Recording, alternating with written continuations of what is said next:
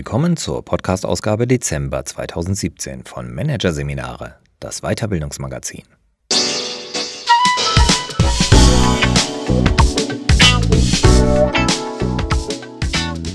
Weitere Podcasts aus der aktuellen Ausgabe behandeln die Themen Gesunder Menschenverstand, Denken hilft immer noch und Abgrenzung im Job, Nein sagen lernen. Doch zunächst Führen in der Digitalisierung. Navi für die VUCA-Welt. Von Wilms Buse. Führungskräfte sind heute mit einer Welt konfrontiert, die volatil, unsicher, komplex und von Ambiguität geprägt ist. Vor diesen Kräften zu kapitulieren ist keine Option. Stattdessen brauchen Führungskräfte Komplementärkräfte, die es ihnen und ihren Unternehmen ermöglichen, mit dem herausfordernden Umfeld mitzuschwingen, statt in ihm unterzugehen. Vier Prinzipien, man könnte auch sagen Werte, sind dabei entscheidend. Das Internet wälzt ein Geschäftsmodell nach dem anderen um. Altbewährte Player am Markt sehen sich mit neuen, schnellen, schlank aufgestellten Wettbewerbern konfrontiert. Denen gelingt es, die Produkte und Services der Etablierten besser umzusetzen als diese oder das Angebot der Etablierten sogar obsolet zu machen, weil sie sich die strukturellen Gegebenheiten des Internets zunutze machen. Aber auch darüber hinaus bringt das ubiquitäre Netz Phänomene hervor, die Führungskräfte extrem fordern. Vor allem vier Kräfte setzt die digitale Transformation in Wirtschaft und Gesellschaft frei. Erstens Volatilität. Volatilität umfasst alle sprunghaften Veränderungen, die ein Markt oder ein Einzelunternehmen erfährt. Im Kundenstamm, bei den Wettbewerbern oder in der Wertschöpfungskette. Diese Änderungen sind sehr schwer vorauszusehen und steigern den Innovationsdruck für das Unternehmen. Zweitens Unklarheit und Unsicherheit. Marktumfelder sind immer schwerer zu durchschauen. Dem lässt sich noch nicht einmal durch akribische Informationsrecherche etwas entgegensetzen. Denn zu viele Informationen können genauso hinderlich sein wie zu wenige. Letztlich ist in beiden Fällen der Interpretationsspielraum so groß, dass bei Führungskräften enorme Unsicherheit provoziert wird und langfristige Planungen und Strategien unmöglich erscheinen. Drittens Komplexität. Marktumfelder, Kundenbedürfnisse, rechtliche Regulationen und viele weitere Faktoren werden immer heterogener. Dies begünstigt die Unsicherheit zusätzlich. Viertens Ambiguität bzw. Vieldeutigkeit. Mitunter ergibt sich aus dem zuvor genannten eine in sich widersprüchliche, also von Ambiguität gezeichnete und damit umso verwirrendere Marktrealität. Das Akronym aus diesen vier Kräften, die die heutige Businesswelt treffend beschreiben, ist VUCA.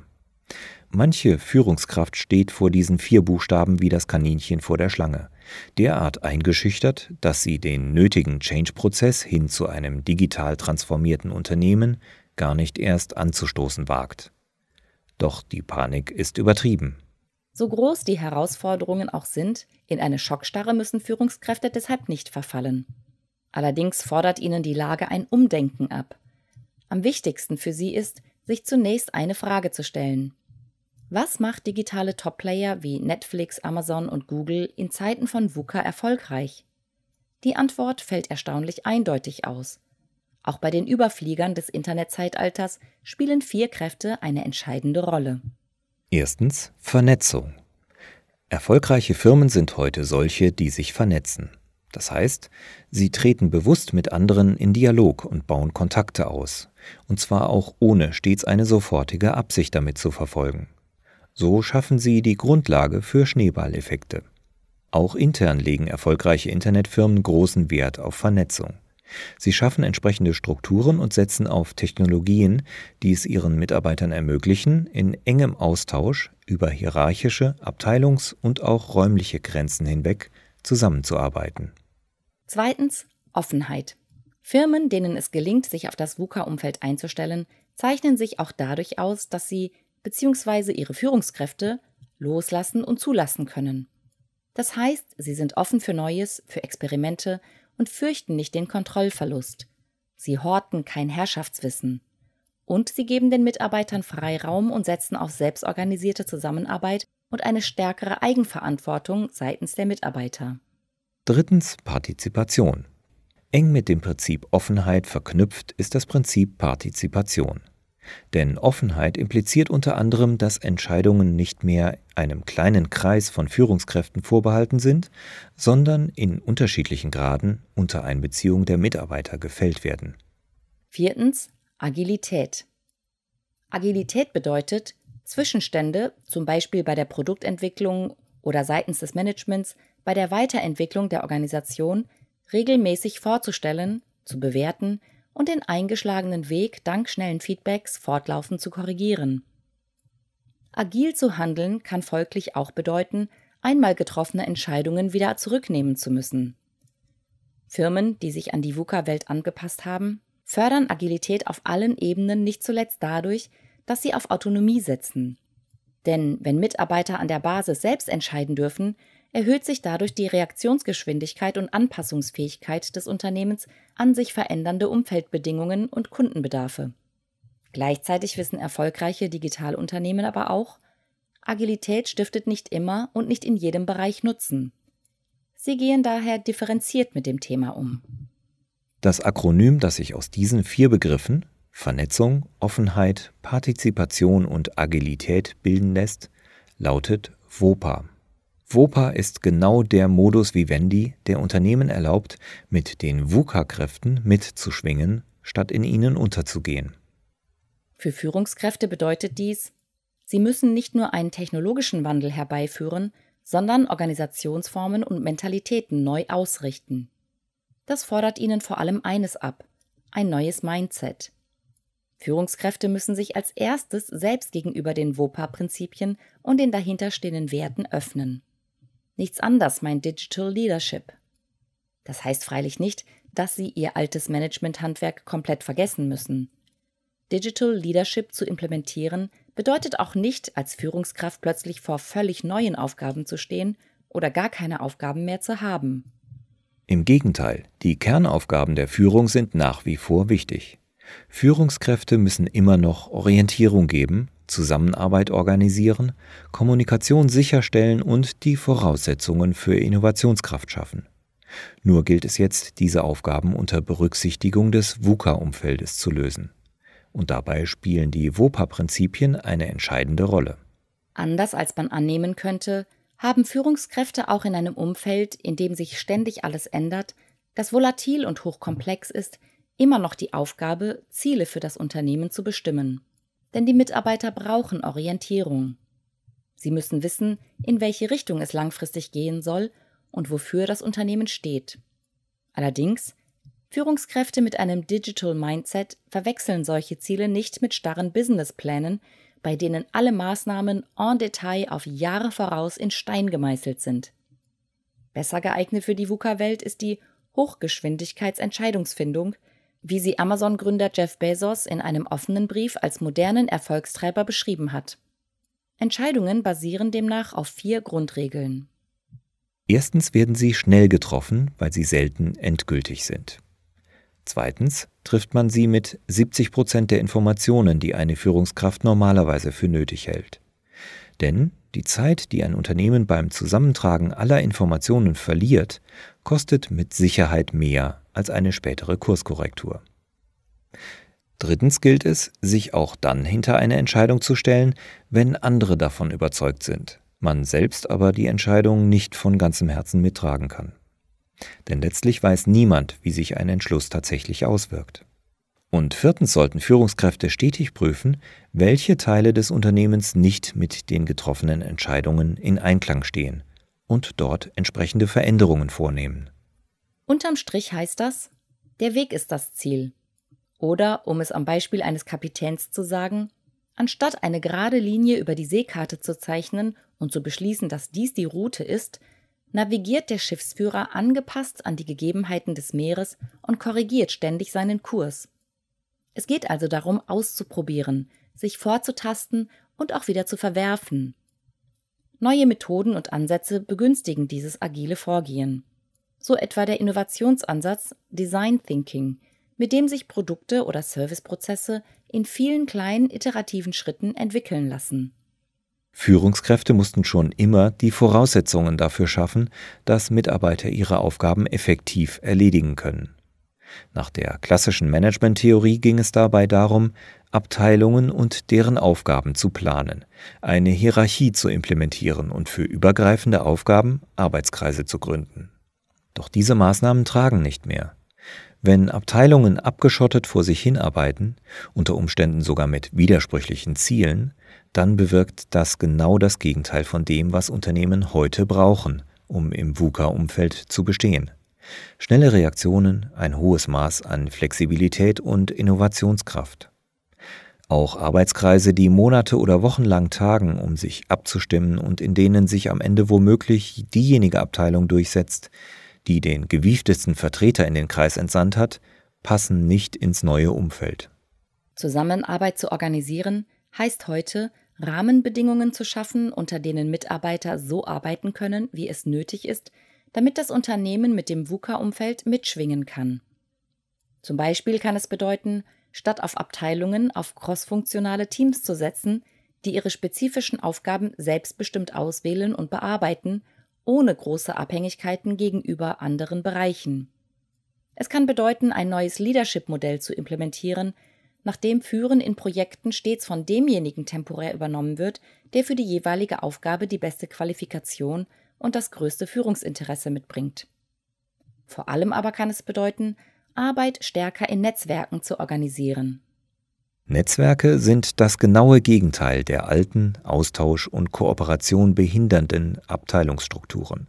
Hier gibt es Knoten, Communities etwa, die eine bestimmte zeitlich begrenzte Aufgabe lösen und dabei Kollegen und Ressourcen verschiedener Bereiche und hierarchischer Ebenen einbinden. Führungskräfte, die Management bei Internet verstanden haben, geben ihren Teams die Möglichkeit, sich mit Hilfe neuer Kollaborationstools zu vernetzen, denn sie wissen, das macht die Kommunikation effizienter und es ist eine gute Möglichkeit, Mitarbeiter an Entscheidungsprozessen zu beteiligen. Manager müssen seit jeher einen Rahmen schaffen, in dem gewährleistet ist, dass Informationen dort ankommen, wo sie gebraucht und verstanden werden. Klassische Methoden wie der Brief an die Belegschaft haben zwar noch nicht ausgedient, dennoch braucht es heute neue Werkzeuge, die den Informationsfluss hierarchieübergreifend und vor allem auch in verschiedene Richtungen sichern. Klassische Meetings, ein Aushang an der Werkspinnwand oder die Mitarbeitervollversammlung leisten dies nicht zuverlässig. Eine gute Alternative sind Managementblogs, denn diese sind nicht nur ein wirksamer Weg der Informationsverbreitung, sie erlauben vielmehr auch einen Dialog das macht sie zu einem sehr nützlichen Feedback-Kanal. Ein Management-Blog kann als Frühwarnsystem dienen und genutzt werden, um die Resonanz auf Themen, Vorhaben und Strategien zu testen, bevor diese realisiert werden. Ein anderes Werkzeug, das nützlich ist, um einen hierarchiefreien, schnellen und direkten Austausch im Arbeitsalltag zu implementieren, sind sogenannte Stand-up-Meetings.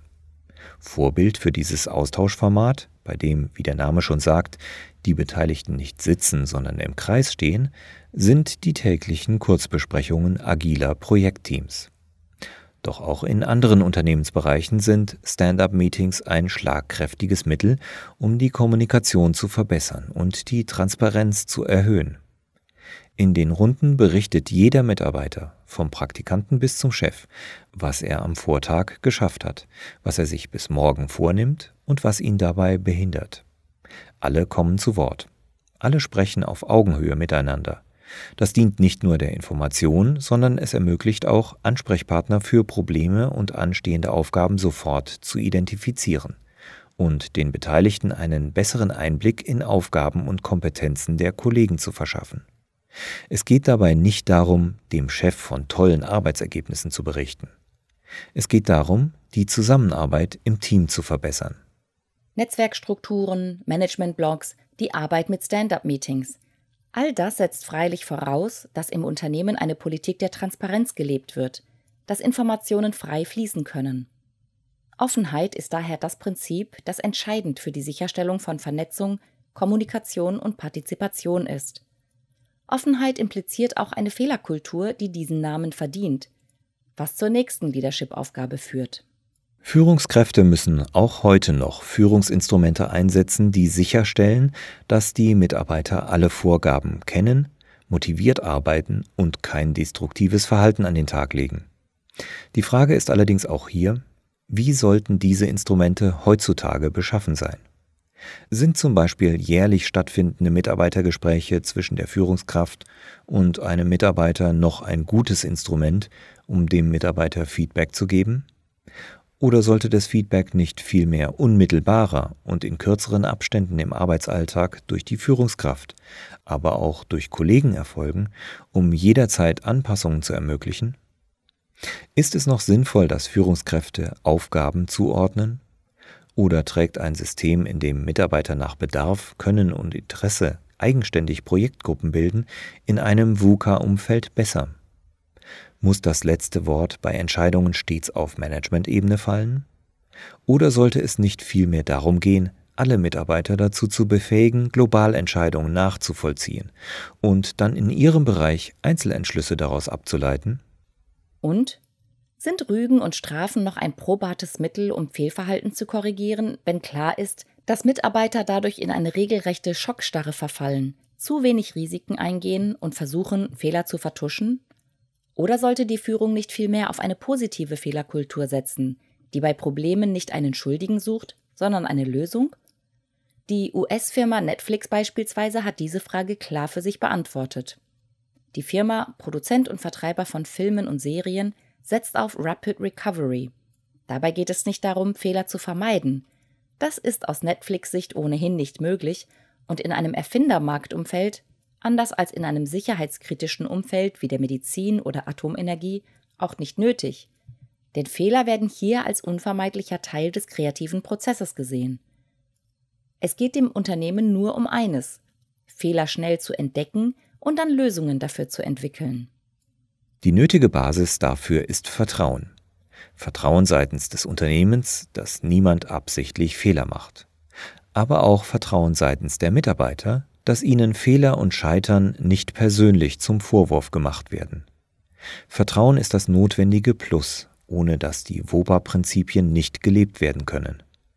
Wer nicht das Gefühl hat, sich in einem Umfeld zu bewegen, dem er vertrauen kann, der traut sich auch nicht, seine eigenen Entscheidungen zu treffen, zu partizipieren und den Mund aufzutun. Kommt alles zusammen Vernetzung, Offenheit, Partizipation, Agilität – und als Basis Vertrauen, dann kann Führung automatisch ihre fünfte große Aufgabe erfüllen, das Unternehmen in die Lage versetzen, Innovationen zu schaffen. Wohlgemerkt, das ist etwas anderes als ein Innovation Lab zu gründen.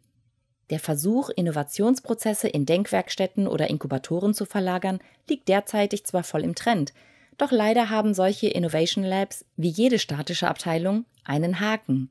Sie sind Silos, Sie nehmen nur eine, ihre eigene Perspektive ein und nutzen nicht ausreichend das Wissen, das sonst im Unternehmen vorhanden ist.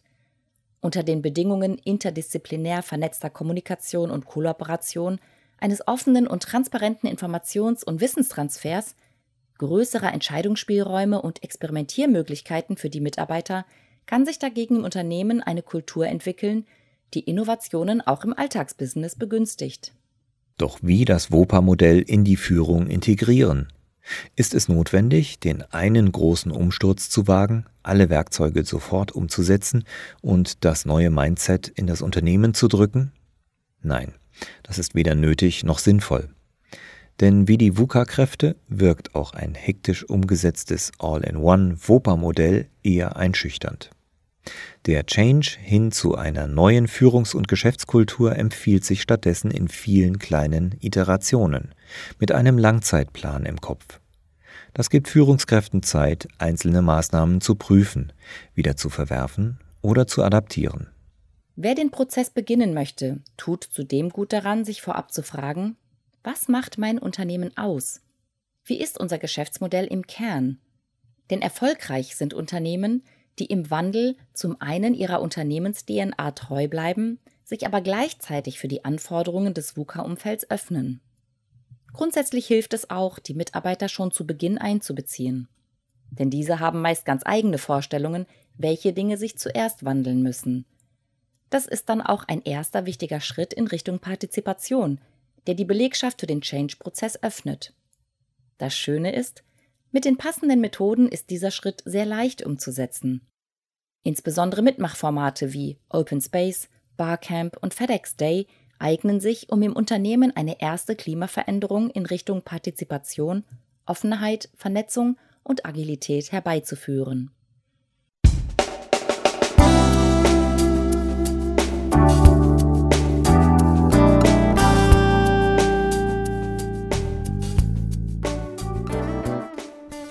Sie hörten den Artikel Führen in der Digitalisierung.